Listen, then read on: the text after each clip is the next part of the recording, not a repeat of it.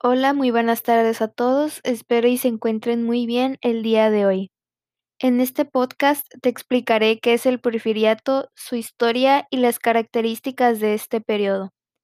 Se conoce como el porfiriato o porfirismo a un periodo en la historia política de México, durante el cual la nación estuvo bajo el control férreo y autoritario del militar oaxaqueño José de la Cruz Porfirio Díaz Mori, quien vivió entre los años 1830 a 1915. Dicho periodo fue clave en el devenir histórico mexicano, especialmente como preludio a la célebre Revolución mexicana, y duró entre el 28 de noviembre de 1876 y el 25 de mayo de 1911. El porfiriato fue una dictadura y como tal centralizó el poder en la figura de Porfirio Díaz, cuya voluntad las garantías establecidas en la Constitución de la época, convirtiéndose en el motor y el volante del país entero.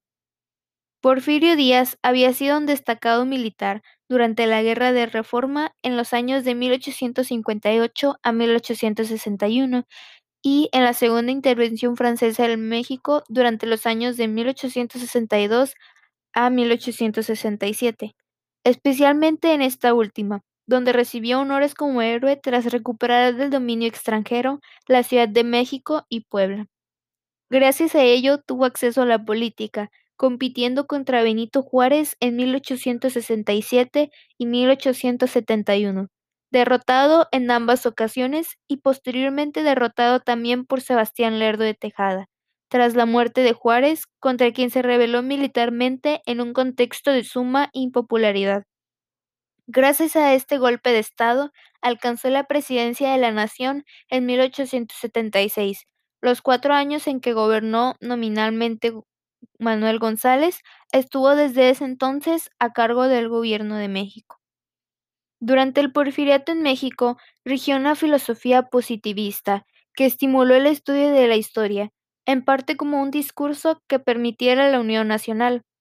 Díaz y González invirtieron enormemente en la educación nacional, en términos muy modernos, laica, gratuita y obligatoria, tal y como la establecía la Ley Reglamentaria de Educación promulgada en 1891.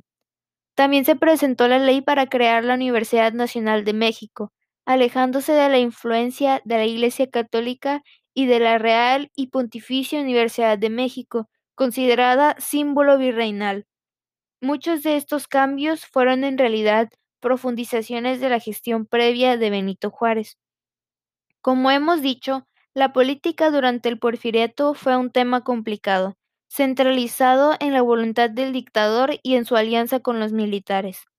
A pesar de que su llegada al poder se había dado en el marco de un alzamiento contra la reelección de Lerdo en 1890, el gobierno de Díaz suprimió toda limitación a la reelección indefinida, lo cual no fue bien recibido por los sectores que lo adversaban. La política exterior del porfiriato buscó siempre el reconocimiento de las instancias foráneas, siendo la última en admitir su mandato Gran Bretaña, ya que México había roto relaciones diplomáticas con muchas de ellas durante la firma de la Convención de Londres, causante de la Guerra de Intervención. Curiosamente, los capitales británicos y estadounidenses fueron los más abundantes de la inversión extranjera durante el porfiriato. La dictadura de Díaz duró 31 años. En sus últimos tiempos reiteró que el país ya estaba listo para la democracia, pero nunca hizo ningún intento real por abandonar el poder. Cuando en 1910, con 80 años de edad, presentó nuevamente su candidatura a la presidencia, el descontento de dichas acciones desató la rebelión de Francisco y Madero el 20 de noviembre de ese año, encendiendo así la mecha de la Revolución Mexicana venidera. Habiendo sido derrotado militarmente y en el terreno político, Porfirio Díaz renunció a la presidencia el año siguiente y abandonó el país para siempre, poniendo así fin al periodo del porfiriato.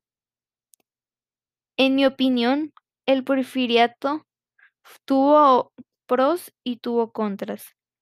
Algunos de sus pros son la minería, la electricidad, el petróleo, el ferrocarril, las comunicaciones y las actividades bancarias. Pero los contras serían falta de democracia y represión política, represión contra los indígenas, pobreza de una mayoría de la población, falta de derechos laborales y élite en el poder. Así que podría considerar a Porfirio Díaz como un presidente ni tan bueno ni tan malo. Muchas gracias por su atención, espero y tengan un muy bonito día.